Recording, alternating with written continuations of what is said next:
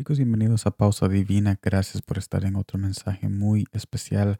Aquí nosotros hablamos de Jesús de una manera íntima y de una manera sencilla. Y, estaremos haciendo eso en este lunes muy especial y muy maravilloso. Gracias por estar sintonizado una vez más. Estaremos viendo Gálatas capítulo 5, versículo 1, que me dice de esta manera. Estad, pues, firmes en la libertad con que Cristo nos hizo libres y no estéis otra vez sujetos al yugo de esclavitud. Esto me lleva al primer punto que dice la esclavitud no está sujeta a un solo trabajo. El mundo nos quiere ocupar de muchos trabajos engañosos.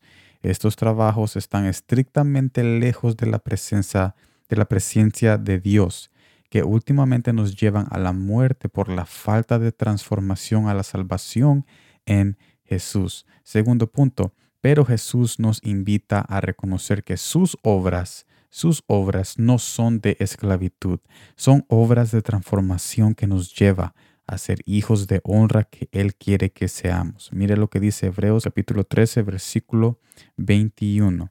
Os haga aptos en toda obra buena para que hagáis su voluntad, haciendo Él en vosotros lo que es agradable delante de Él por Jesucristo al cual sea la gloria por los siglos de los siglos.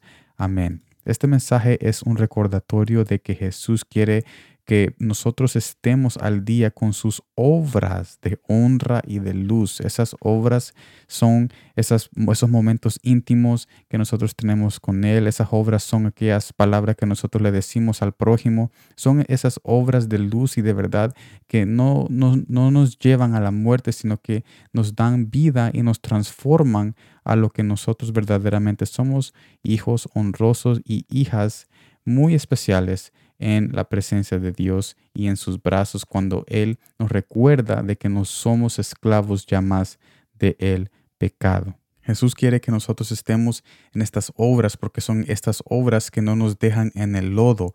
Estas obras nos llevan a niveles altos donde Él quiere tener a cada uno de ustedes. Así que con esta transmisión los invito a que se pongan al día con esas obras de luz, de amor, de verdad, de bondad a las personas, a ustedes mismos, a sus hogares, a sus familiares. Y todo esto tiene que ver con lo que nosotros leemos, el tiempo que le damos a Jesús, el tiempo que le damos para la oración, para la lectura. Todas esas cosas están incluidas en esas obras de honra y de amor que Él ha preparado para cada uno de ustedes en cada paso que ustedes dan. Así que gracias por estar aquí. Nos vemos mañana en la, en la próxima transmisión y como siempre, gracias por el tiempo.